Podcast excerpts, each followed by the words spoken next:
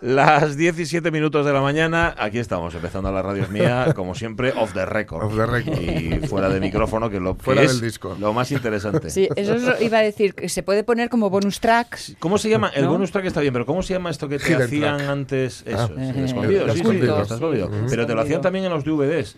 Cuando tenía, por ejemplo, había, yo recuerdo en el DVD del Señor de los Anillos, por lo menos en la primera parte había una, una pista escondida que era una parodia de la reunión del concilio en, en el concilio de Ah, Elrond sí. en Rivendell, donde el anillo no era el anillo, sino que era otra cosa. Y todo el mundo se asombraba cuando. Bueno, no lo voy a contar. La buscáis si lo tenéis, porque a lo mejor no lo habíais encontrado en su momento. Y se asombraban viendo aquel miembro, aquel miembro del concilio. sí, Sí, decir. sí, sí, no nos cupo duda. No Ay, nos cupo. señor. Oye, están muy contentos, eh, lo he escuchado esta mañana, en las emisoras caras, en las que tienen dinero, con esto de la Copa del Rey. Les ha, les ha dejado así como un Sí. regusto muy, muy. Dice que bien, el fútbol de verdad. Es que, mm, bueno, no sé si Qué de verdad, pero mm, Ujú. el fútbol con. Auténtico. O sea, me- no es que no el fútbol de verdad, sino más bien una Copa del Rey que era muy insulsa, Sí. porque, o que suele ser muy insulsa, para que os hagáis una idea, el Barça llega, llega- lleva llegando a la final, Ujú. yo creo que cinco o seis años seguidos y ha ganado las últimas, del cinco las últimas cuatro. Es casi cualquiera. Pero lo que han hecho ahora es que en estas rondas iniciales, cuando están los equipos de segunda, de segunda B, de tercera, eh, se juegue a un solo partido y en el equipo del débil. Eh, En, el, en- En en el casa del débil, sí, perdón. sí, sí. Entonces, por ejemplo, ayer el Barça, que estuvo a 20 A esto, minutos a de, nada. sal- de quedar eliminado por el Ibiza, Ay, Cómo hubiera molado, ¿eh? que fíjate Con que- perdón, No, entendedme no, lo sí, que que quiero sí, que yo decir. soy, ¿no? yo soy culé y me hubiera molado. Es por, hubiera por molado. el Me hubiera molado. descoloque. Eh, en un campo de hierba artificial, eh, bueno, que, hierba artificial, que- que podría haber sido de tierra hace unos años. Eh, pues digamos que le ha devuelto eh, mucho regustillo. Mucho Ujú. regustillo porque, claro, eh, eh, pues es competir y es también una inyección, es así y no lo de la Supercopa en Arabia, es una Ah, inyección sí. económica para los clubes pequeños porque te toca un Barça. Hombre, Y fíjate, y aún así el Ibiza había hecho esta cosa de los socios no pagaban, no, no- no aprovecharon para hacer día del club y las Mira. entradas más caras eran a 70 euros, que yo creo que es una de las normales en cualquier campo de primera división. En fin, que tampoco... Qué guay. Y entonces sí que es cierto que tuvo así cierto regustillo y también eh, para los reporteros yo creo que lo decían así pero un poco con la boca pequeña, porque les había tocado volver a ir a campos sin calefacción. estamos. Es que Conociendo el fútbol real. Es que Claro. eso ahí va, ahí, ahí va yo, que me encanta que de repente descubran que en efecto hay clubes más pequeños, hay fútbol más pequeño, entre Sí. comillas, y que hay campos donde no, las condiciones no son las del Bernabéu o las del Sí, cosa que por ejemplo los compañeros de la RTPA saben bien. Hombre. Claro. Entonces, me gusta, me gusta escuchar esa satisfacción interna, ese Sí. íntimo regustillo, sabiendo que no tienen que volver, o sea que pasaron el Claro, Barça, el Atlético, claro. etcétera, etcétera. El Claro. 80%, el 90% del fútbol es así, de hecho. Pues sí, que, pues sí, a lo ver. otro es la- la- Luego, me, me hacía mucha Pues sí. gracia porque hay comentarios que se, que se les escapaban, que pretendían no ser ofensivos, pero lo eran. No, me- no- no ofensivos, sino paletos, ¿no? Ajá. O sea, con- de, de- pretendidamente cosmopolitas. cos- cosmopolitas, de... Bueno, bueno, tenéis que ver la megafonía que tienen aquí. Son como los altavoces de mi pueblo. O sea, que me encanta, ¿eh? Me encanta, Una maravilla. Eh. Este es el regusto de... Cuidado, Digo, ya, ya, ya, te acabas cuidado. de reír de la megafonía del campo. Totalmente. Concretamente el partido contra el Unión Salamanca, porque bueno, además el Unión Salamanca tiene, tenía especial rollo porque el... el- el- no recuerdo muy bien, es un- uno era Unión Deportiva Salamanca y el otro Unión Salamanca, uno desapareció y el otro es un poco el heredero y cantan incluso el himno del antiguo equipo a mitad del partido, o sea, a mitad del primer chuli. tiempo. Y, y claro, el tipo se le escapó. Luego lo envolvían todo de tal y nos han tratado genial, pero, pero, pero ¿Cómo, déjame cómo se iban, a- cómo a se iban a tratar? Claro. ¿Qué pasa? Que cuando vais a otros campos Es que grandes no está tan además bien. lo decía, dice, nos han tratado genial desde que llegamos aquí y tal, no sé qué, y, y que sí, efectivamente es un poco decir, ya bueno, en el resto que te tiran piedras, cuando, Sí, cuando llegas, sí. por algo será. Igual sí. Pero bueno, Bueno, sí que, pero igual sí les dieron mimos extra. Hombre, pues sí, por porque, de, eh, es porque una están- situación un poco están especial. recibiendo a las cadenas Claro. una emisión nacional Oye. y bueno generalmente, y, y insisto, no van porque a- los y porque los modestos por norma general por norma general son muchísimo más educados bueno, señor. también. y no dan y no dan por hecho muchas cosas Pero y- es que una cosa es ver al, al, al fulanitín en concreto todos los fines de semana o cada 15. Sí. Entonces es que hay que hay. Y otra cosa es, coima, Claro, claro. fulanito, que te oigo siempre Sí, y es la primera vez que te veo. sí, sí, sí, sí, sí, sí. Pero bueno, Em, estuvo chula, ¿eh? En todo caso. Ese hombre está muy bien. Estuvo y, chula. y que Y se haga todavía está. Estupendo. Todavía está, porque hoy todavía juega el Atlético de Madrid y alguno más por ahí. Vale. Y, bueno, Y a ver qué pasa. A ver qué pasa. Y a ver qué pasa. Ayer, el- ayer lo, lo del Barça, Bueno, el Barça fue de, de juzgado de guardia. de, de- o sea, Marcaron, el gol de este de Griezmann fue en el 94. en el O sea, ya 94. en el descuento que pensaba que iban a la descuento, descuento, Sí, sí. descuento. Bueno, no os digo más que, lo, por cierto, lo celebró, y lo celebró mucho, lo cual está muy bien. Lo que no está bien, y aquí no, tal vez me pueda, la venda blaugrana con la que yo me, que yo me pongo los ojos para ver el fútbol, Mm. Sí. eh, lo que no está bien es marcar un gol y como es un gol contra el Salamanca, no celebrarlo, como hizo Bale. Ah, por ya, ya, de que Ah. no tiene... Esto no tiene mérito, ¿no? Ya, no, estaba ya, ya. mal Bale ayer. Eh, no, Ayer ayer, no no le tocaba. Ayer no le tocaba. Y eso Vale. le hubiera gustado porque a él no le gusta esto del ju- Ah, No, le gusta más jugar el. en Salamanca, no fastidies. De todas formas, es que en el 94... Sí, sí, sí. Y, a ver, pero la, no le des la- valor... la actitud de verdad que me dio eh, pena, no condescendiente, ¿eh? O sea, realmente la just- hubiera sido de justicia que el Salamanca, el, el- el- perdón, el Ibiza Lo hubiera ayer hubiera ganado el porque, agua, porque ¿eh? incluso es que tuvieron un balón al palo.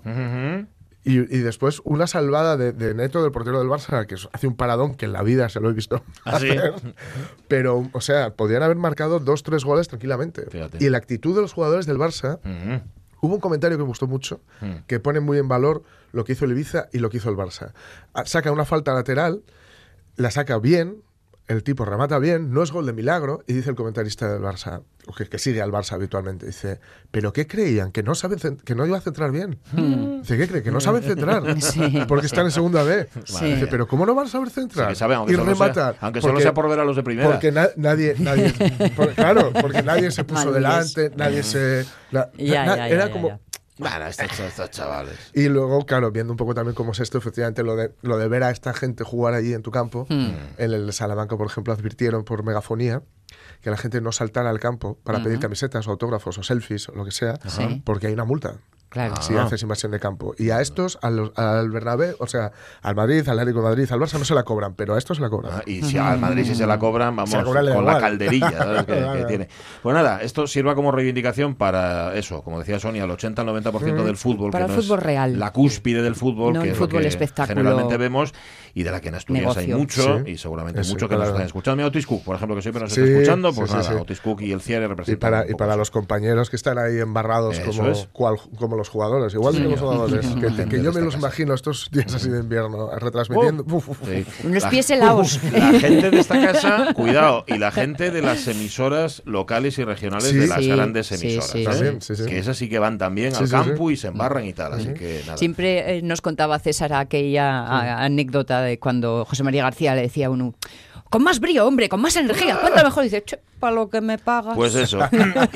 Y, y siguen contándolo con emoción, porque sigue gustándoles el fútbol y sigue gustándoles contar el fútbol. Salvo ese gallego en concreto. Digo que era gallego porque era por acento. Sí, por tenía, acento. no por otra cosa. Bueno, ya sabes que yo cuando pongo acento siempre me sale gallego, o sea que no, te fíes. Salvo que tengas que hacerlo gallego y te sale catalán. Exactamente. Oye, todo esto lo estamos comentando para no hablar de que se ha muerto Terry Jones. Ay. Tenía 77 años, llevaba tiempo. Iba a decir luchando contra la demencia. No, la demencia había ganado. Sí. Sí. Eh, con lo cual comentábamos ahora, seguramente. Ay, un alivio, aunque es una tristeza tremenda. Sí, es una pena, es es el, una di- pena. el director de La vida de Brian, Sí. aunque La vida de Brian, me imagino que sería. Sí, en realidad es el que la dirigió, el que la, la hiló un poco, porque ya sabéis, bueno, ya lo comentamos alguna cosa aquí, la, la vida de Brian funcionaba con un esqueleto, digamos así, más o menos eh, firme, Sí. y luego eran reuniones que ellos hacían y donde decidían una serie de gags, ¿no? y que además fue un rodaje complicadísimo, porque aparte de estar rodado donde se rodó Rey de Reyes y todo esto, que es una de las sí. razones por las cuales eh, hubo mucha polémica, porque les decían que era una parodia de la vida de Jesucristo, ya ves tú. No, solo que coincide que nace el mismo día vaya, y en el mismo Sí. sitio, ya está. Eh, aparte de eso, el, el protagonista, Brian, cuyo nombre nunca recuerdo, Graham Chapman. Graham Chapman, Sí. eh, era, era alcohólico. Ah, Entonces sí. tuvo que luchar por, por, las- por ser, por estar sobrio, porque como era el prota, Sí. era el que hacía más planos, claro, Claro, el que, el que claro, salía claro. constantemente. Y este hombre, Terry Jones, fue un poco el que estuvo ahí también con él, que es el que escribía las, ya digo, el esqueleto de las pelis, Sí. los caballeros de la mesa cuadrada también, lo, hizo él y tal. De ¿no? alguna forma le hizo Es la terapia. madre de Brian, entonces. por cierto. Para Es la madre, no, sí, sí, Para quien no le ubique, es la madre de Brian. Lo hemos puesto en el Ah. Facebook. Aparte de ser el director, era la, el- el- la Es la madre madre del de protagonista. Sí, sí, sí. Y le hizo un Eh, poco, sí, sí, tuvo que hacerle... Un poco de terapia, ¿no? de- Tiene, tiene una foto maravillosa, riéndose de, de- de- de todo, de- del mismo, de que está r- con esa sonrisa sardónica que él ponía, con Mm. un, un smoking, y en vez de los pantalones lleva unos culottes, eh, se va como en gallumbos, con la Sí. bandera británica. y pero súper apretados, muy apretados. Marcando. Un slip. La pregunta que os hacemos es si os acordáis de cuándo, de dónde, con quién visteis la vida de Brian por vez primera, qué momentos, sí, ¿verdad? ¿Qué momentos Hombre. de la peli o de la Monty Python os hacen más gracia y Ajá. también si no acaban de haceros gracia. Vale, aunque yo por me, lo que me estamos acuerdo y si da aquí, tiempo os, os lo cuento porque tiene su Luego, historia. luego, porque tengo a David Arango al teléfono llegará. y, y- y con el brazo en alto, ojo, con una botella sidra Eh, arriba y, va a cansar, va a cansar el sobaco. David Arango, ¿qué tal? Buenos días. ¿Qué tal? Muy buenos días. Hola. Oye, ya que estamos preguntándolo a los oyentes de la radio mía, eh, tuviste la vida de Brian. Mm, ¿Te acuerdas de la primera vez que la viste? Pues fíjate, no tengo eh, recuerdo de cuándo la vi entera. Sí recuerdo que, que yo era muy crío y Sí. veía trocinos que iban emitiéndola en televisión y tengo como flashes de haber visto un día un trocín, otro día otro trocín, pero yo creo que la disfruté ya pasado unos años cuando la Sí, vi claro. tranquilamente, aunque no recuerdo el momento, el momento exacto. Y cuando Me te haces un encanta, poco ¿eh? mayor ya le pillas todos, bueno, le pillas una Claro. parte de, de la, de la gracia que cuando eres pequeño igual no, pero vamos, que, que ya de mayorín sí. Pero bueno, Claro, David Zarango... humor- El humor surrealista, eh, Totalmente. le coges el gusto, yo creo, Claro. cuando ya tienes unos años. Al principio te gusta el humor más chorras, más, Sí, señor. bueno, de otro tipo. Sí, bueno, a nosotros nos sigue gustando el humor chorro. Tampoco, tampoco te vayas, David. No hemos, no hemos madurado nada. Oye, pero que David Zarango ha venido a hablar de Sidra. ¿eh? Sidre, No, el mi amor y pa' ti. Botellina sidre. Bueno, de sidra y de escanciado. Y de, porque la sidra, David Zarango, si no se echa, si no se escancia, mm, vamos, no y es sidra, ¿no? El escanciado es una parte fundamental de la sidra asturiana. Exactamente, si no se escancia eso y es zumo de manzana Ahí, fermentado, ahí. no sidra. Claro, eso es. Y además no solo, porque siempre hablamos de la parte culinaria, de, de la sidra escanciada, de ese carbónico que tiene, ese pegue, cambia el sabor, pero hay que también eh, poner el foco en la parte artística, es Sí, precioso ver un escanciador escanciador sidra bien, y de la parte cultural, porque es un gesto que está muy asociado, muy vinculado a la cultura Mm. asturiana y que yo creo que debemos proteger y valorar más, Sí, porque aquí ocurre como con otros aspectos dentro de Asturias, que lo nuestro, como va, como se ve Mm. por la calle muy a menudo, tampoco tiene tanta importancia, sí. una cosa normal. Ujú. Y hay que ponerlo un poquitín en valor, yo creo. Bueno, como aquí comentamos alguna vez, eso que dices tú, eso de que nuestros símbolos como que los orillamos un poco, no sé quién fue el genio que se inventó aquello de que, no, me no, de la sidra cuando pasa pajar. Sí, Esto, vea, se ese, es un técnico, es un experto en marketing, ¿eh? ¿Cómo, ven- cómo vendió el producto el chaval, eh? Pero sí, pero nos, pero nos puso ahí el- el límite del consumo de sidra. Sí. El consumo de sidra baja después de pasar eh, payares una barbaridad. Sí. Y ese es uno de los retos que tiene ahora el, el mundo de la sidra, el mundo empresarial sidrero, es sacar el producto más allá de nuestras fronteras, porque es un producto eh, natural, es un producto que culinariamente tiene un valor alto. Sí. Eh, degustar un culín de sidra bien echado es un placer sin duda. Y, y yo creo que tendríamos que intentar llevarlo eh, un poquitín más allá de la cordillera cantábrica y empezar a ver cada vez más sitios donde se bebe sidra, porque fíjate, yo creo, igual me equivoco, pero tengo la creencia de que sidra fuera de la comunidad autónoma venden más los vascos que los asturianos. Uy, no te yo quepa duda, por ello. no Tú vas a cualquier duda. sitio, vas, vas por Castilla, yo qué sé, por, no sé, Palencia, mira, que estuve este verano, Mm. y encuentres sidrerías, y encuentres sidra vasca vendiéndose ahí, la asturiana no la encuentres. Ese es el tema. Yo creo que nos falta ahí una parte de eh, comercializar eh, nuestro producto, que es un producto que yo, yo pienso que tendría que ser una golosina para que cualquier comercial, porque es fácil de comercializar, porque eh, cumple con todos los estándares ahora mismo de- del mercado de producto premium, es decir, viene tiene un origen natural, una vinculación cultural con una tierra, con, con una zona de España eh, tremenda y después una forma de servirse más espectacular, yo creo, imposible. No debe haber, haber muchas bebidas que tengan una puesta en escena tan brutal como la sidra. Y ahí está un poco ese eh, un gran fuerte que tenemos que reivindicar. Estamos en todo este trabajo de que se logre ese patrimonio cultural inmaterial de la, de la humanidad, pero por eso precisamente en eh, vuestro interés va a estar el concurso de escanciado. Ujú. Eh, Eso es, porque tenemos, eh, nos suenan las campanas, sabemos algo de qué va el escanciado, Mm. pero no tenemos claros muchísimos eh, aspectos. Y yo creo que este programa de televisión, que va a constar de cuatro capítulos, cuatro jueves consecutivos, empezamos hoy por la noche a las diez y cuarto en TPA, lo que pretendemos es, además de entretener, porque no deja de ser un programa de entretenimiento, Sí, un claro. concurso, pretendemos también divulgar y que la gente aprenda cómo se tiene que escanciar bien un culín de sidra, con el brazo bien recto, que sea una continuación del, del torso del escanciador, con un corte limpio, con un chorro recto, uniforme, que divida artísticamente al escanciador en dos partes, con un espalme guapo también en el- la pared del vaso, con un vaso inclinado a 45 grados. Es decir, eh, Mm. hay muchos estándares eh, que nos llevan a la, a la perfección.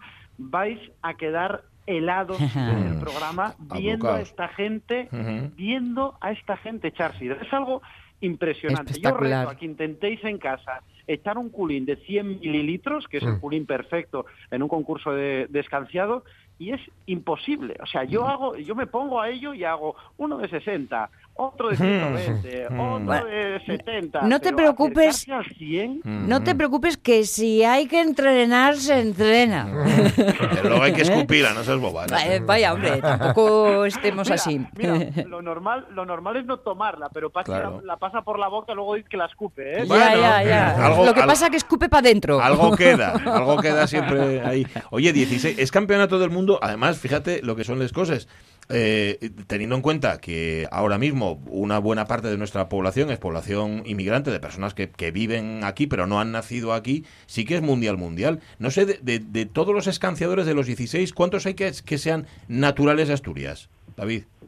Pues son exactamente 10. Hay Diez, 10 asturianos. fíjate. Es curioso porque no hay, no hay ningún español no asturiano. Son Mm. 6 Ujú. asturianos, perdón, 10 asturianos y 6 extranjeros. Qué bien. Y me gustaría decir algo a favor de los extranjeros. Para eh, presentarte a un concurso de, de escanciado, lo que tienes que hacer es entrenar a escanciar. No es lo mismo que estar detrás de una barra echando eh, culinos de sidra. Sí. Cambia la cosa, hombre, algo suma, desde luego. Eh, Si Mm. estás todo el día trabajando echando sidra, pues vas a saber eh, controlar un poco mejor la, la técnica. Pero la excelencia se consigue entrenando. Y esta gente llega de un país, del extranjero, Sí. y se mete en la cultura asturiana y le da un valor, Porque hay que darle un valor grande Sí. al escanciado para eh, buscar la dedicación y el tiempo que implica todo el entrenamiento que conlleva el presentarse a un de escanciado. Y se molestan y pasan mucho tiempo entrenando. Y oye, nos llevan mojando la orella a los Hmm. asturianos Sí, señor. desde 2011. Sí, señor. Sí, En sí. 2011 fu- fue el último concurso autonómico Me que ganó un asturiano y desde allí para acá Sí. son todos para ellos, para eh, el africano, para el que llaman ellos el negro, el caballero Sí, oscuro, sí. para Salvador Hondó, que se ha llevado cuatro campeonatos asturianos desde 2011, y después para otros escanciadores que son de República Dominicana, de Colombia, pero mm, igual lo vemos a partir de en este Sí, mundial sí. de, de escanciado que gana un asturiano, pero A ver, de a ver. momento Y- nos están pintando la cara. Y usted perdone, David, y mujeres. Ujú. Dos mujeres, mira, y esto es algo también que quería decir, porque dice, no, porque tiene que meterse la mujer en el mundo del escanciado. Yo eh, voy un poco más allá, tiene que volver, porque la mujer Claro. ya estuvo en el mundo del escanciado. Susana Ovín Sí. tiene tres campeonatos autonómicos. Exacto. Solo le superan dos personas, Salvador Hondó y Pablo, no me acuerdo de eso, Costales. Y Pablo Costales, que tiene los dos cuatro. Pero Susana eh, ganó tres campeonatos autonómicos. Ya estuvieron ahí. Lo que pasa que ahora eh, no se presentan. Es decir, no oye que sean manques o que las mujeres tengan la vista distorsionada y no, No, no. sean capaces a meter el chorro en el vaso. No, no, no. Las mujeres lo hacen bien, lo que pasa que estamos en un momento en el que pues no hay participación femenina. Yo les animo a que el año que viene se inscriban en los campeonatos autonómicos y vengan a participar a este mundial. Mm, eh, no voy a dejar de destacar, sobre todo que si no me mata Ramón Redondo, oyente de la radio mía, el sitio donde se, desde donde se emite el programa, que es el Museo de la Sidra de Nava. Bueno. Escenario privilegiado. ¿eh? Mira, me decían, me decían en el museo estos días que hicimos la grabación allí, dice, no es Museo de la Sidra de Nava, es Vaya. Museo de la Sidra de De Asturias. Ah, en Nava, bien, correcto. bien son especificado. Está muy de bien. todos los asturianos. Sí, señor. Sí, señor, sí, señor, está bien Pues eso. Está, está bien matizado. Os trataron bien, ¿no? Muy bien, muy bien. La verdad que el sitio es un sitio precioso que parece que además está diseñado para ser plato de televisión porque cierra Mm. como en círculo y los planos Fíjate. nos quedan muy bonitos, la luz aprovecha bastante, rebota, bueno, está muy guapo. Estamos muy contentos con el producto que, que hemos hecho, con el programa que hemos hecho. La edición ha sido también muy cuidada y yo creo que va a quedar algo muy divertido, muy entretenido y quiero saber, porque claro, yo, yo al final he estado metido en la grabación, en la edición, en todo el proceso de, de elaboración del programa y quiero ver cómo lo ve alguien desde el sofá de casa que ha sido ajeno a todo el proceso. Yo, eh, mi ilusión sería que consiguiera transmitirle eh, toda la tensión que había allí durante estos días porque es algo emocionantísimo. Yo nunca hubiera pensado antes que un culín de sidra puede ser algo tan emocionante. Va a quedarnos claro que echar un culín y algo más que escurrir el brazo. Sí, señor. Eh, tú, tú- tú ya, tú ya sabías antes, ¿no? O perfeccionaste yo la soy muy- técnica, ¿cómo fue? Soy muy chambón, Pachi. Yo no sé, ¿eh? Yo, Yo no sé. Écholo, consigo que espalme para que el saborín más más menos sea decente, pero la parte artística, pf, quédame, vamos, Bueno, en la poco a cuneta. poco, a Eh, poco. Yo poco creo- a Bueno, tienes un año para entrenar. Para el, cuar- proxi- para el el cuarto episodio yo creo que ya lo, tiene, ya lo tiene chupado. ¿eh? Un abrazo David Arango y mucho éxito para esta noche a las diez y media, eh, a las diez y cuarto, diez y cuarto, déjame que lo diga bien, diez y cuarto. Hoy jueves día 23, primera edición del Campeonato Mundial de Escanciado, primero de los cuatro episodios de esta cita para amantes de la sidra y no solo, para amantes de lo nuestro. David, un abrazo, cuídate mucho. Un abrazo enorme, compañeros. Chao, chao, hasta luego. Culín, echao un culín ahí. Va a sonar dos veces esta canción hoy en la radio es mía. ¿eh? Sí. Pero la, versión hueso neandertal.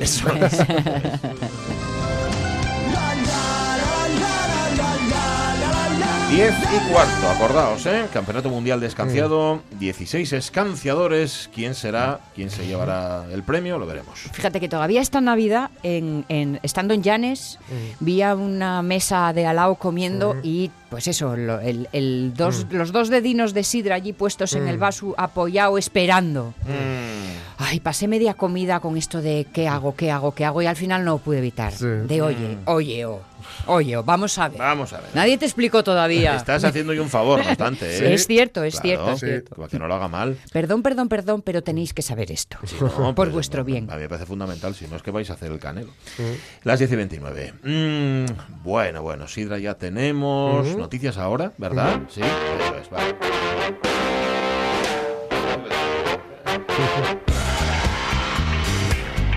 Pues menos mal que empieces tú, porque las tengo perdidas. Venga, Ah. tira, tira, vaya. Florida alerta del peligro de sufrir un golpe en la cabeza propinado por una iguana congelada. Se cae, se cae. Ahí va. Espera, ¿lo puedes repetir? Sí, sí. Florida alerta del peligro de sufrir un golpe en la cabeza propinado por una iguana congelada. Por una en concreto. No lo. Bueno, por- vas por a muchas. ahora. A ver, hay mm, las bajas temperaturas, y ahora mismo en Florida, ahora lo comentaremos, es- eh, están en, eh, teniendo una, bueno, una ola, no es una ola de frío, es invierno. También Ya, allí, en- ya. en- bueno, sí, es, Mm. es hemisferio norte, sí. Ajá. Eh, lo que ocurre es que desde luego no están teniendo estos problemas que tenemos aquí, que ya hemos visto que el delta ha desaparecido, el delta del Ebro. O sea, que es una cosa Tremendo. tremenda, ¿no? Bien, pero están teniendo una... Bueno, pues se espera que las temperaturas bajen entre... mm, a- a oscilar entre menos 1 y 4 grados, ¿no? El- el- el- se esperaba esto en la noche del, del martes pasado, que es muy inusual en este estado subtropical de Estados Unidos, donde las temperaturas en invierno se suelen mantener en los 18 grados, como el viernes pasado aquí en Oviedo, Qué, por qué- ejemplo. qué gusto, ya, lo que pasa que que de Pero, forma claro, continuada. De ¿no? forma continuada.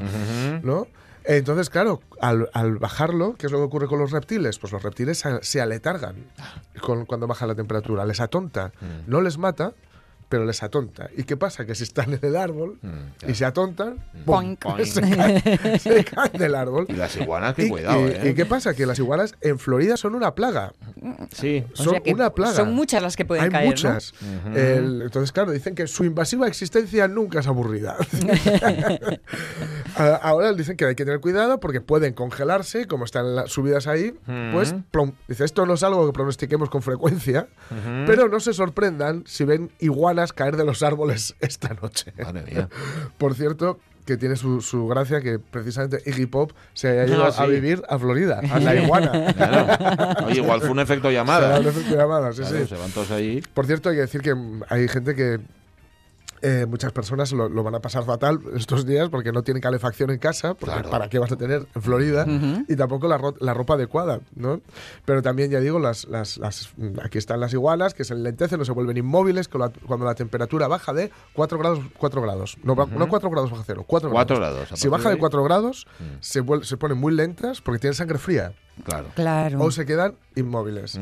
Eh, en, en enero pasado ya hubo un fenómeno parecido, al parecer. Dice que hubo una lluvia de iguanas congeladas durante una oleada de frío que tomó desprevenida a la población. Claro, no te, los- no te lo Te esperas. lo esperas. No sales a la calle con el, con el iguanas. Guanaguas. Ajá. Para que- porque esto, esto los paraguas de los chinos y de cualquier otro cualquier otra tienda así tal te las destroza, claro. Claro. Hubo mucha gente que publicó fotos en redes sociales de reptiles que parecían haber muerto de golpe. Hmm. Ojo, algunos, y aquí está también otro de las advertencias, Sí. intentaron calentarlas Toma. o Frot- llevarlas a sus viviendas o a sus coches. Ajá. Y las autoridades también desaconsejan fervientemente, cito literalmente, esto porque al descongelarse, Sí. ellas actúan como si nada hubiera pasado y pueden ser agresivas Hombre. porque intentan Claro, defenderse. son animales salvajes. Claro, claro, claro, son animales salvajes. Y de mucho carácter, ¿eh? Ahí Sí. donde parecen Sí. tan pichis. hombre. Así que, a ver, ostras, una iguana Hmm. recién descongelada. Después de pegarse un piñazo. Uh. Bueno, y si es una, date con un canto a los dientes, que o sea media docena. O sea que en Florida, en verano, se caen los pájaros. ¿ya? Y en invierno las piguanas. Las iguanas están todo el tiempo Sí, sí, recogiendo sí, cosas sí. del suelo. Ahí en Florida. Fíjate, recuerda la, la serie, la adaptación que han hecho de Watchmen para, para serie, en, form- en formato serie, que está Sí. en HBO. Eh, llueve, no diré por qué, llueve en calamares. Ah, llueven calamares. Sí, sí, sí. Bueno, en Magnolia, esa película que detesta Sí. Pedro Pablo Valerio Morís, llueven Sí. ranas. Llueven Ranas, es verdad. sí. ¿Eh? Sí, sí, sí, sí, sí. que es la mejor parte de la peli. Está muy según bien. Pablo Valerio Morís. Bien, eh, hablemos de joyas ahora. Lo más importante de una joya, ¿qué es? Lo más importante de una joya no es el material del que está hecho, ¿no? Este es mi anillo del Vengador enmascarado con compartimento secreto. Es algo muy especial para mí. A estas alturas os habréis dado cuenta de que el anillo del Vengador enmascarado con compartimento secreto significaba mucho para mí. Era dorado y misterioso y se ajustaba a cualquier dedo. Yo tenía la etiqueta, pero no era fácil conseguir los 15 centavos en aquellos tiempos. ¿Me das 15 centavos para el anillo del Vengador? ¿Crees que soy una máquina de hacer dinero? Presta más atención a tus estudios y menos a la radio. Tú siempre estás escuchando la radio. Diferente. Nuestras vidas ya están destrozadas. Tú tienes la oportunidad de llegar a ser alguien. ¿Quieres acabar trabajando en lo que yo? No sé ni el trabajo que tienes. ¿Has de terminar tus estudios? ¿Y no puedo comprar mientras el anillo del compartimento secreto? Ay, amigo, el anillo. Y luego, bueno, ya sabéis lo que pasaba en días de radio, ¿no? Sí. Sí. Que mangaba el dinero de las. De, bueno, de una recaudación para el. Preciosa, preciosa, sí, señor. Y para los que curramos en la radio, vamos, Mm, todavía más. sí. Bueno, el asunto es que, en efecto, las joyas deberían ser de materiales preciosos. Sí. Gracias, ¿eh? Por el café, Aitana Castaño. ¿Ya te escuchaste? Coge el dinero, que yo tuyo. Ya te- has de escucharte, ya verás como cuando hables más bajo suena mejor. Adiós, Hasta luego. Chao, chao. bueno, decimos que las joyas deberían ser de materiales preciosos, pero nadie ha dicho que todas, todas, todas. Una asociación ha denunciado que las joyas de Tous, de estos que hacen joyas, Sí. están rellenas de plástico. Ya ves, también tienen compartimento secreto. totalmente. ¿eh? Rellenito. Y es de plástico. Y es de Sí. plástico. Sí. La Audiencia Nacional investiga a esta empresa catalana de joyería, Tous, que eh, habría cometido una presunta estafa al vender joyas de plata o de oro rellenas de un material no metálico.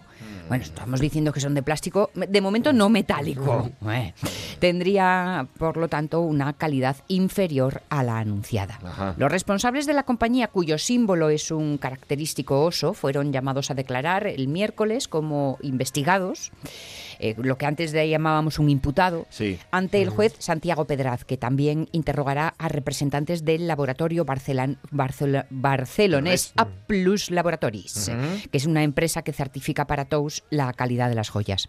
La investigación parte de la denuncia de la Asociación de Consumidores y Usuarios de Joyería, con su joya. Me encanta cómo rima luego, ¿eh? Y que ya hicieron esta, eh, eh, denuncia en diciembre del 18. Según su presidente Rafael Valenzuela, unos particulares denunciaron que las joyas de Tous contenían plástico en su interior. Como asociación fuimos a varias tiendas de la marca y compramos piezas, las llevamos a analizar a un laboratorio autorizado por la Junta de Andalucía y en ese laboratorio, según el presidente de Con su joya, descubrieron que al cortarlas tienen plástico en su interior. Y añade que además el análisis descubrió que el oro, que tenía que ser de 925 milésimas, daba mm, 700 y pico. Uy. Tous rechazó estas acusaciones en un comunicado que envió esta misma semana y asegura que todas sus joyas de oro y plata son siempre de primera ley. Ayer, ayer tenía que comparecer. Han salido, por cierto, eh, fabricantes de joyas aclarando ahora, gremio, el gremio de fabricantes de joyas. Sí. A ver, que esto, ¿Esto de que es un no uso sea, habitual o que qué? basta- sí, ahora va a ser que todas Vaya. Venían de palo. que muchas son, que muchas por lo menos eran así. No sé, te llama la atención, ¿no? Sí. Yo- igual eran anillos mágicos, ¿no? Hay muchos anillos mágicos en ¿Ves? este mundo, Bilbo Bolsón, y ninguno debería usarse a la ligera. Era una pequeña broma. Ah, supongo que tendrá razón, como siempre. Ya, eh, y si tienen compartimento secreto, que te lo adviertan. ¿no? Sí. Que te digan, oiga, esta joya puede tener compartimento secreto. Eso me recuerda una vez que a mi madre le entregaron, le regalaron un, un recipiente lleno de bombones. Ay, mira. Y claro, yo lo vi aquello y entré corriendo y ella estaba con amigas, entré corriendo y dije, mamá, los bombones, tal, ¡ah, estupendo, ja, ja, ja. Y cuando me puse a abrirlos, claro, la capa que cubría eran bombones, pero lo de abajo era todo celofán. Hombre, ¿Eh? Porque no parte del regalo era el bol, pero Ya, no ya. estaba hasta arriba. Mal. Y entré desaforada. esto es una estafa, esto no se puede consentir porque te engañaron como una china, porque Pero- pim pam pum. pero Y la esto- señora que había llevado la caja estaba allí, Ay, ay, ay, en plena conversación. Ay, ay, claro. ay, ay, ay. Y fue de... ñe, O sea que tú siempre fuiste igual. Una Sí, puede ser un buen resumen. Entres ahí, dejas- Oye, por cierto, que está sonando de fondo el norte, qué buenos eran. ¿eh? Los Sí.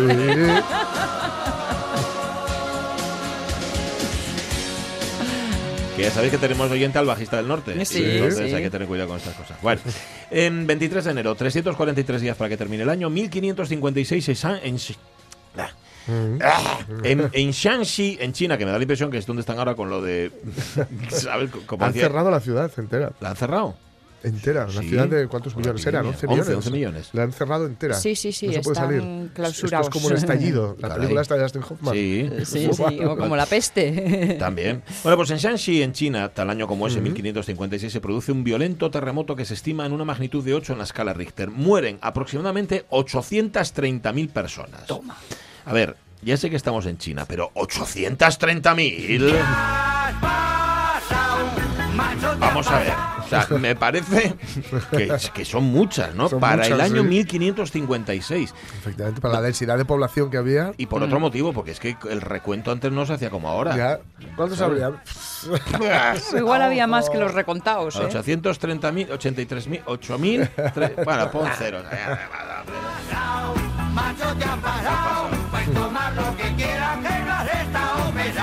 Eh, lo que no sabía Manolo Arroyo, que era el que cantaba esta canción, es que si eh, pasas mucho tiempo con, la boca así cantando, así. se te cae así, ya para la vida. Bueno, la siguiente. 1677, Carlos II de España y la reina madre nombran primer ministro a Juan José de Austria, el hijo ilegítimo de Felipe IV y de la actriz María Calderón. Llevaba bien lo de ser. ¡Bastardo! ¡Maledentos Bueno, canallas! sobre todo lo llevaba bien porque se cuenta que Felipe IV tuvo 29 bastardos. tuvo 29 unos hijos cuantos, bastardos. O sea, que él, uno era, más. Era una, vamos, la gran familia. Sí, sí. Totalmente. La otra familia Sí, que sí. tenía, la, la grande. Año 1902, en el monte Hakoda, en el norte de Japón, durante una tormenta de nieve mueren 199 soldados en un ejercicio de entrenamiento militar. Pero el caso es que ese mismo día, también en 1902, en Vigo, la explosión de una caldera del cañonero Cóndor causa dos muertos y cinco heridos. En fin, la soldadesca, ya sea en Japón o ya sea en Vigo, siempre en el filo. ¡Escuadrón! ¡De frente, march! Un, dos, tres, cuatro. Vino el sargento y me dio un puntazo. Un, dos, tres, cinco. En ese momento pegué un brinco. Sargento, sargento mío. Deja el fusil, deja las balas, ponte las medias y las enaguas. Pito, pinto, gorgorito, mi comandante me tiene frito. Si vienes a visitarme, yo te voy a regalar un misil como una rosa y una voz como un rosal. Porque mi amado sargento me quiere condecorar. ¡Ey! ¡Wow!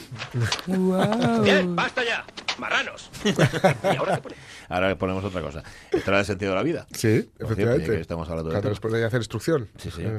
¿Qué más pasó? 1950 nace Ángela Altagracia Carrasco Rodríguez, más conocida como Ángela Carrasco, cantante y actriz dominicana, una artistaza. Dile que la luz del día, dile que el amanecer, dile que cada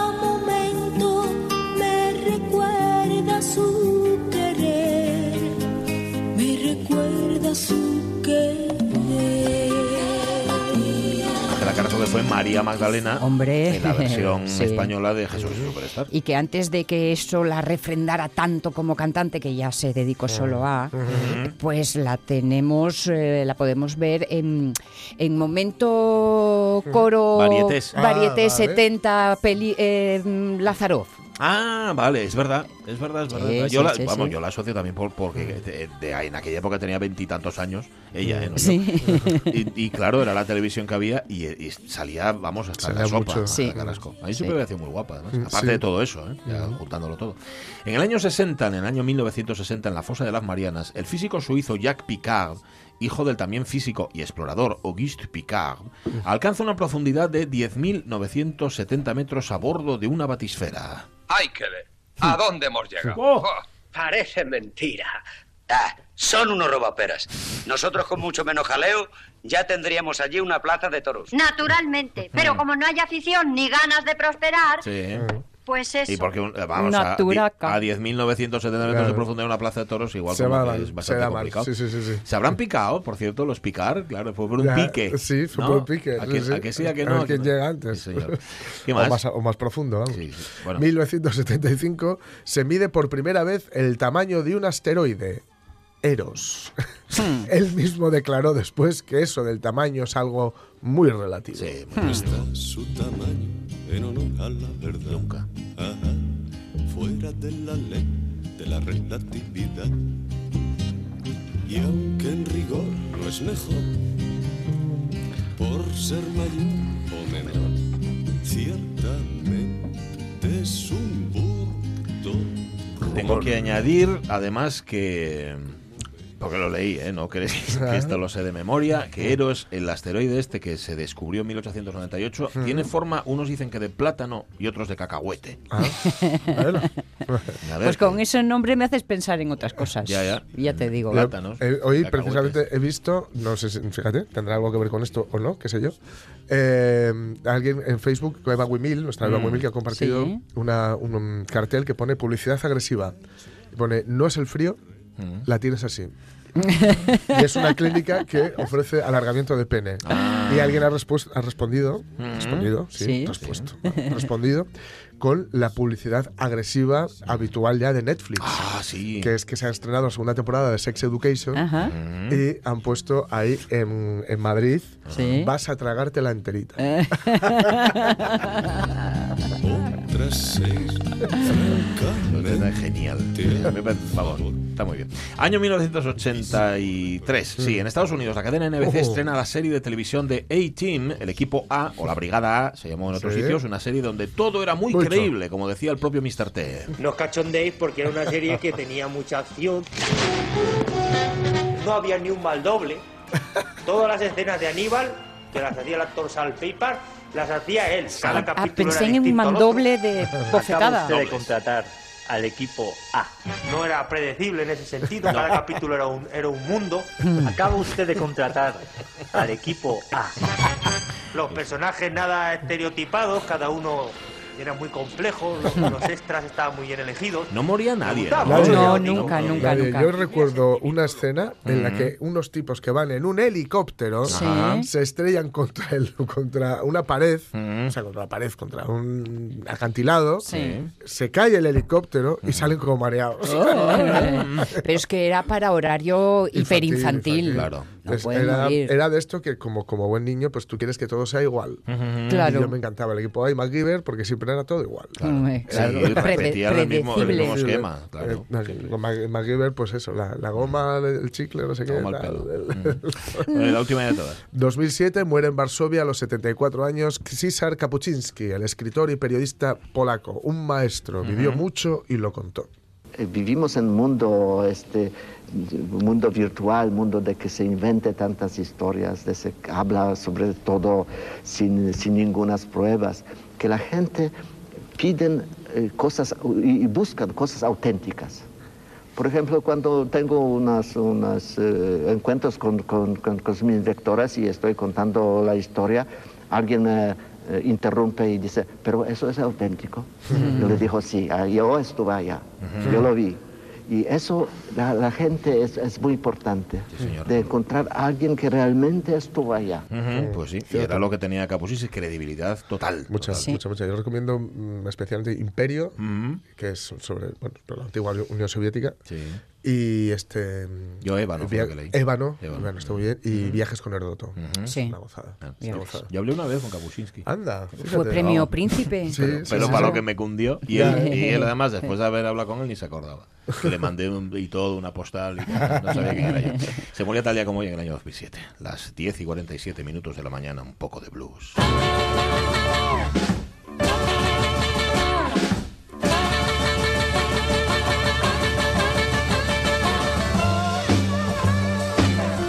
¿Cómo estás, Belén Suárez Prieto? Muy buenos días. Buenos días, muy bien, muchas gracias. Muy contenta de estar aquí otra vez. Es un placer tenerte siempre también, aquí. sí. La, la cuestión, yo lo que me pregunto es cuándo paras. ¿Paras en algún momento? Bueno, sí. Porque, porque Sí. te veo, a ver, quien siga a Belén Suárez Prieto Sí. en redes sociales ve que está siempre activa, siempre haciendo Ujú. cosas, siempre organizando cosas. Sí, ¿no? sí, bueno, sí. Hay que hacer cosas. ¿no? Hay que hacer cosas, sí. vale. Eso lo dice Pablo Moro, que se lo comenta siempre que lo decía su padre, tú haz cosas, sí. Haz cosas, sí, bueno, sí. sí, sí, Alguna así- saldrá bien.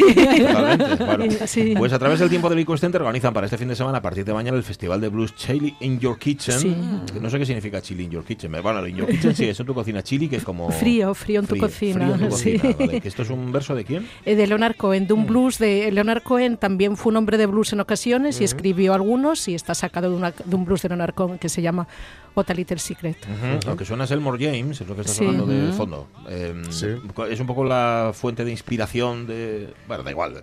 Estoy pensando en Elmore James, pero hay tantos nombres Sí. del blues que podrían inspirar esta cita. Sí, eh, el festival es en recuerdo del More James, en memoria del More James, porque el próximo lunes el festival es desde hoy hasta el domingo Sí. y el lunes, Mm. un día como, el eh, como o sea, el, que el lunes es 27 de enero, de- Sí. pero de 1918 nació el More James en. Mississippi. Sí, y por eso recordamos su figura, que es fundamental dentro de la historia del blues como guitarrista Mm. usando la técnica slide y un Mm. grandísimo Y autor.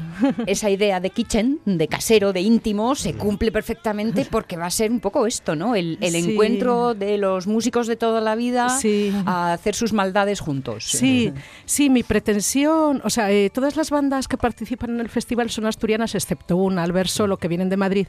Eh, mi pretensión de que participen solo bandas eh, asturianas no es mm, que también, por supuesto, hay razones económicas para ellos, pero, pero sobre todo hay una, digamos, una razón casi ideológica, aunque suene un poco exagerada esta palabra, que es trabajar con el talento de la tierra, con el tanto de la gente que nacimos aquí como que de la gente que por circunstancias de la vida vive aquí.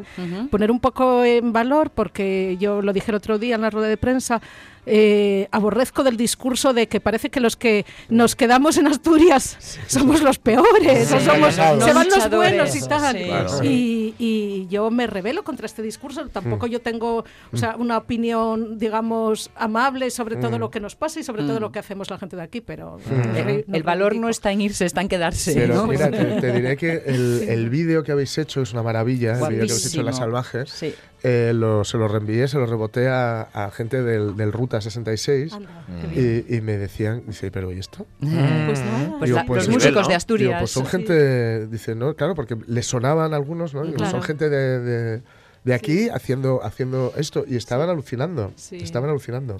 Además, qué gustazo da eso, ver el, el mezclijo, Sí, entenderme la sí. palabra, ¿no? Cada uno de su Sí. casa y de su tal, y cómo empasta todo y cómo funciona y cómo se Sí. miran, que dices, Es que hay una cosa muy guay que yo, soy, yo creo que Belén, yo creo que también ha seleccionado un poco a los, a los, músicos y a las, y a las, Sí. a las chicas. Ahí está Sil, está, bueno, está mucha gente. Sí. Eh, en el vídeo se ve muy guay. Eh, ya hay que fiarse siempre, yo creo, a ver si estás de acuerdo conmigo, en los músicos que sonríen al tocar. Ya, Que se- sí, perdón. sí, Que sonríen al tocar. Ah, vale, que cuando vale. se miran, sonríen. Sí, que no sí. están mirando su guitarra para ver hacerse su solo Sí, estratosférico sí, sí, y sí. tremendamente aburrido, sino que están realmente creando algo entre ellos. ¿no? Claro, eso es lo que es, o sea, lo que lo que hace, lo que aporta un plus a eso, una buena técnica, a un solo seguro que técnicamente maravilloso, pero sin alma a Claro. Claro. sí, a esa complicidad. Es el calor lo que realmente sí. engancha.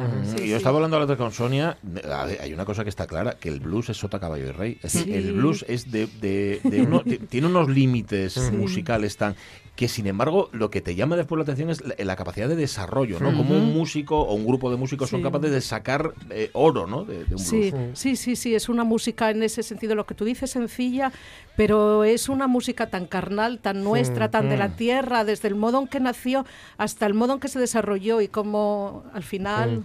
somos tan simples Sí. y somos tan iguales que es una... Es que no sé, fíjate es que es cierto que es, sot- que es sota caballo y rey, Sí. pero algo que va desde la austeridad y la Ujú. austeridad enfadada de House, por ejemplo, ¿no? a la exuberancia carnal de Eta James, ¿no? Que, que- que es una, una- una señor que además hace el aniversario de su muerte fue hace, hace relativamente poco, ¿no? Con lo cual sí es cierto que es sota, pero tal vez esa estructura tan básica es la que te da, digamos, una base sólida sobre la cual tú ya hacer cosas, ¿no? Sí, sí, sí, sí. Pues con- eh, conocer y compartir el código Sí, permite sí. tener Sí, ya... Pero yo creo que me lo expliquéis porque aquí veo que sabéis algo de blues. Eh, ¿Hay solo un blues? Es decir, hay el blues del Mississippi, el del Mm. Delta es el blues canónico y luego lo demás son, son Yo derivaciones. te diría, pero ella ha estado donde, donde, donde nació todo esto, así que te lo A ver. No, bueno, yo, vamos a ver, eh, yo, mis conocimientos, o sea, mis conocimientos musicales no son, no son enormes y desde luego no son eruditos, ni mucho Mm. menos. Si yo estuve en... Mejor, Sí, mejor. sí. Es mucho mejor. Bueno, sí, eh, bueno, yo estuve, sí, yo hace un par, bueno, hace un año y pico, en la primavera, casi dos años, en la primavera del 2018, sí estuve en el lugar donde dicen que el blues nació, que es el delta del Mississippi. Mm. Sí es verdad que ahí, que, que el blues que sale de ahí, es, eh, ese primer blues, es un blues muy rural, muy seco, muy austero, Mm. con unas limitaciones enormes de medios, por supuesto, técnicos, Mm. de instrumentos y tal, pero... pero yo creo que es- sí, que hay un único blues. Sí, Mm. que luego se hace, luego, por simplificar Mm. mucho, emigra al norte, se hace exuberante en Chicago. Sí.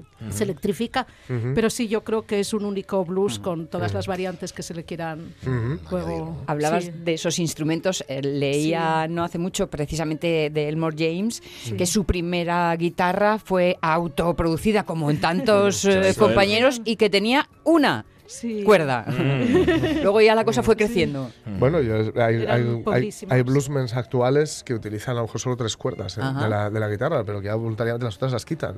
Entonces, ¿quién lo me usar? sobran. Sí, sí, sí, sí. No le voy a usar. ¿no? Qué bueno. Bueno, ¿a quién engañaste, Belén? Eh, Porque te decía yo que empecéis el viernes, pero ya este No, jueves, hoy, ya hoy, hoy a las 8 ya... Sí, hoy es la, la sesión del concierto de inauguración, que es un concierto acústico en la parte de arriba de la Salvaje. Todo el festival se desarrolla en la Salvaje, una sala fundamental en Oviedo, en la calle Martínez Vigil. Y hoy estarán, abren Álvaro Bárcena y Sil Fernández, que cuentan con la colaboración de Víctor Gil, Bicho, que es uno de los guitarristas Sí. de la banda Alberto y García.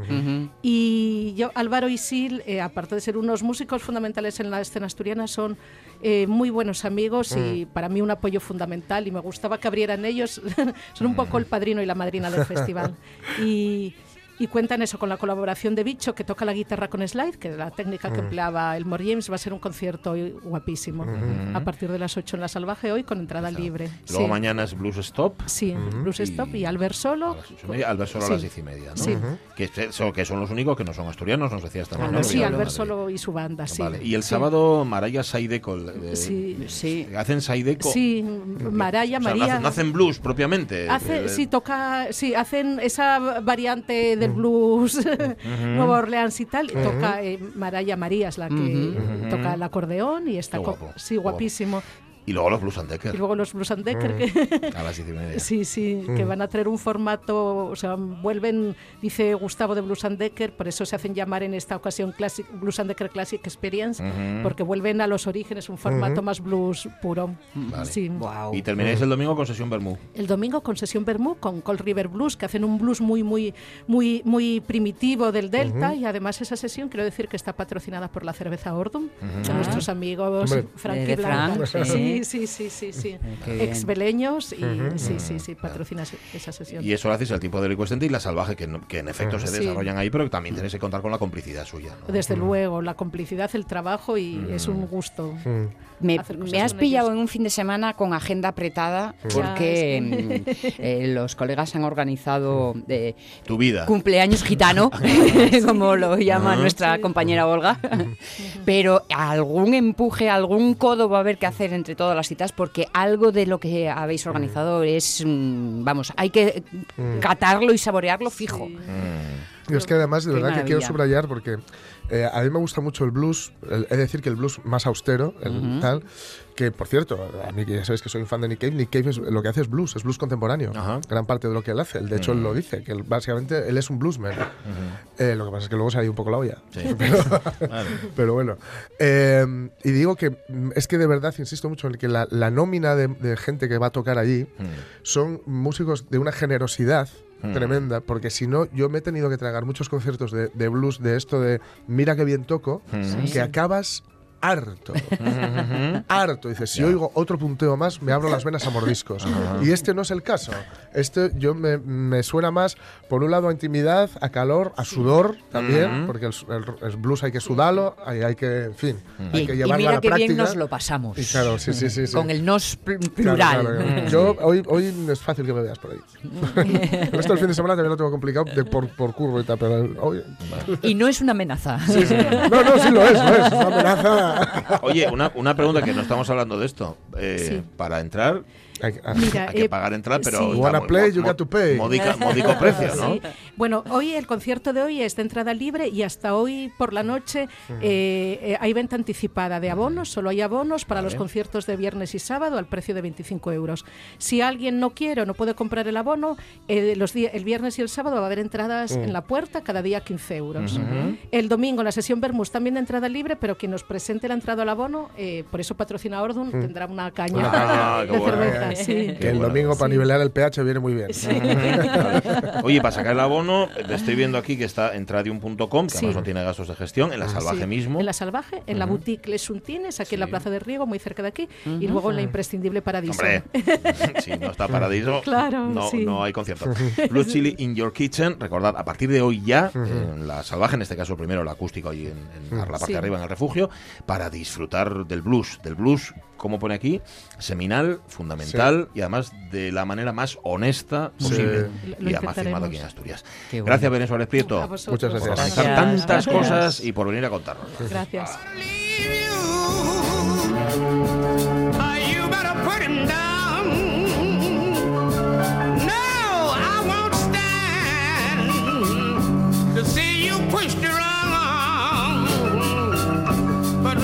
Vamos a marchar a ritmo de blues. Después de las noticias volveremos. Tenemos una segunda hora llena de música también, porque empieza la ópera. Mm. Hoy empieza en el Campo Amor Lucia de la Mermuri. Menudo somos nosotros, como para no ir. ¡Hala! Las noticias, ¿eh?